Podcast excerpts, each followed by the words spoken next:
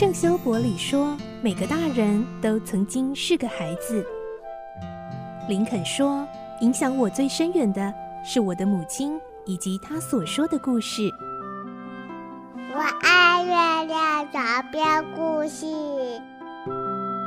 晚安，月亮床边故事。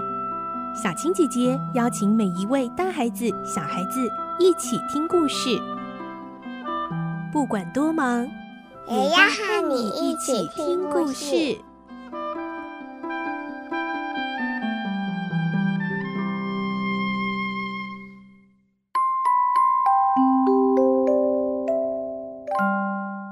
晚安，欢迎你和我们一起听故事。我是小青姐姐，我们继续来听圣诞颂歌的故事。今天是第九集。第一个圣诞节的精灵带史古基看到他曾经有一个论及婚嫁的女友，后来却分手了。而今天史古基还会看到这个前女友后来嫁作人妇，还有了可爱的孩子，和先生过着幸福的家庭生活。来听今天的故事。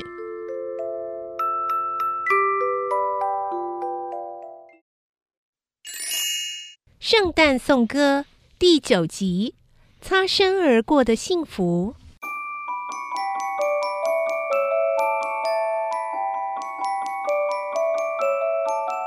第一个过去的圣诞节精灵带着史古基回顾了他当时和论及婚嫁的女友分手的情形。史古基难过的对精灵说：“精灵，你别再给我看了。”哎，带我回家吧！你为什么要这么折磨我啊？再看一幕就好了。哎哎，不要啦，不要啦，我不想看呐！不要再给我看啦！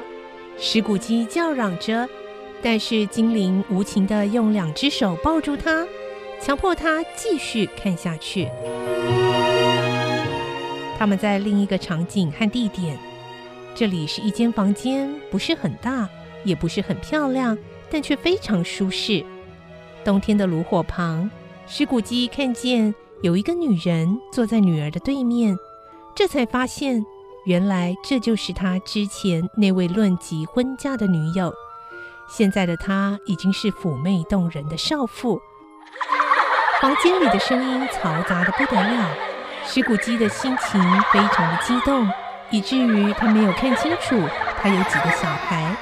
只听到这个喧闹声大到让人难以置信，但是好像没有人在意。相反的，母亲和女儿、孩子们都开怀大笑，十分享受这种喧闹，甚至还加入了他们的游戏。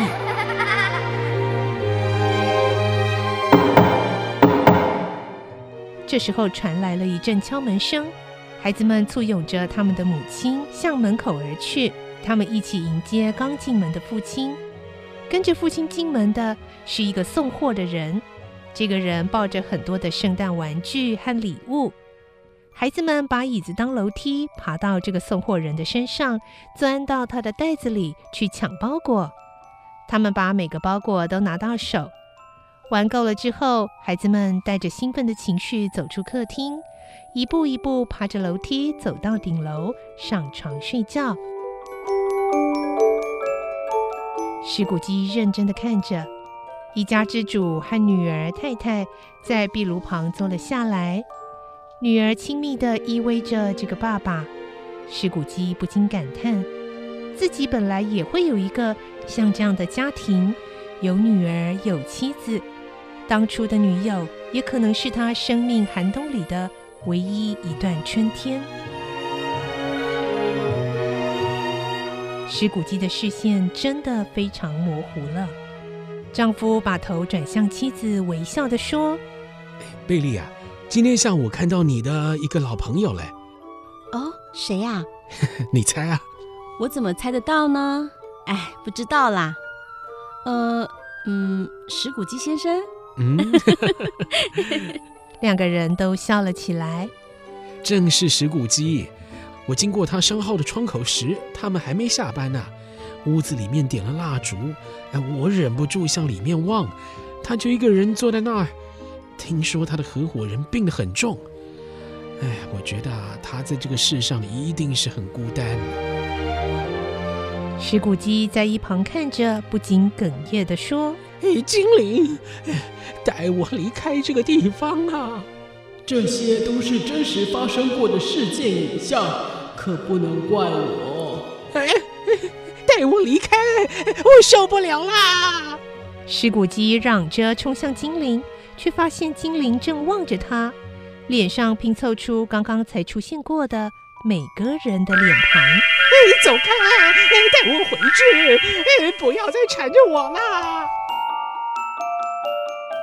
这场争斗中看不到精灵的抵抗，无论对手如何用力，他仍然从容不迫。精灵头上的光越升越高，越来越亮。石骨鸡隐约感觉到，那光亮和精灵对他的控制力有关。于是就一把抢过那顶帽子，然后用力地压到精灵的头上去。精灵在帽子下缩小，但是石骨鸡用尽全身的力气，也没有办法把那亮光完全遮盖。就在石谷鸡精疲力竭，渐渐被一股难以抗拒的睡意给征服时，他发现他又回到自己的卧室了。石谷鸡伸出手，向那顶帽子用力一握。手一松开，摇摇晃晃的，还没到床前就已经睡着了。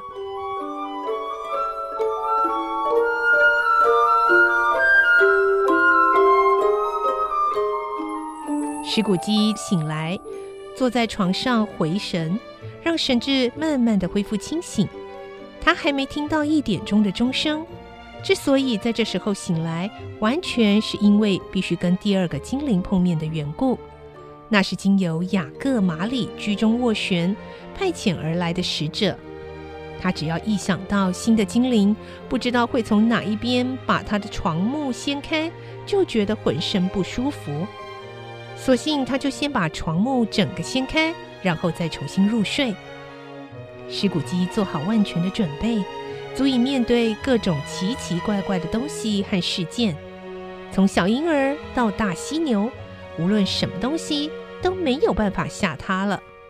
但他还没准备好要面对没事发生，所以当一点钟到临却什么东西也没出现时，反而让他觉得害怕。五分钟，十分钟，十五分钟过去了。还是没有任何动静。这段时间，他躺在床上，全身沉浸在一片红光中。这片光在时钟报时的时候，就这么流泻到床上。他不知道究竟是怎么回事，或将会发生什么事。有一刹那，他害怕自己会变成个有趣的东西，身体会不自觉的发光。最后，他想到这片亮光的来源和秘密可能就在隔壁的房间里，于是他就向着亮光的来源看过去。他轻轻地、慢慢地爬下床，穿上拖鞋，走到门口，手才一放到门锁上，就听到奇怪的声音叫着他的名字，要他进去。石骨鸡，石骨鸡，进来。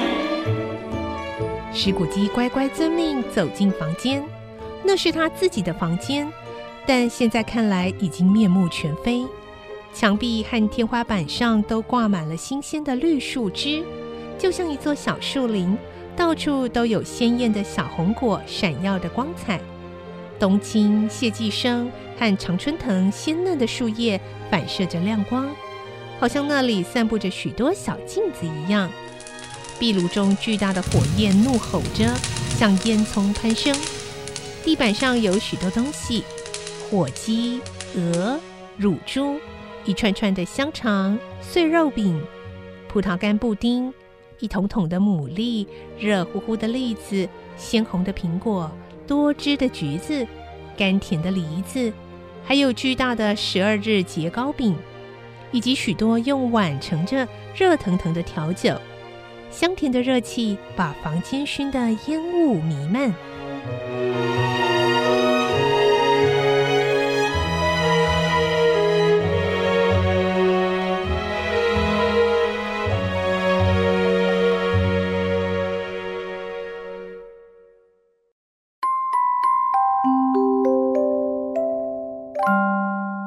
今天的故事就听到这里喽，明天再继续来听圣诞颂歌的故事。我是小青姐姐，祝你有个好梦，晚安，拜拜。小朋友要睡觉了，晚安。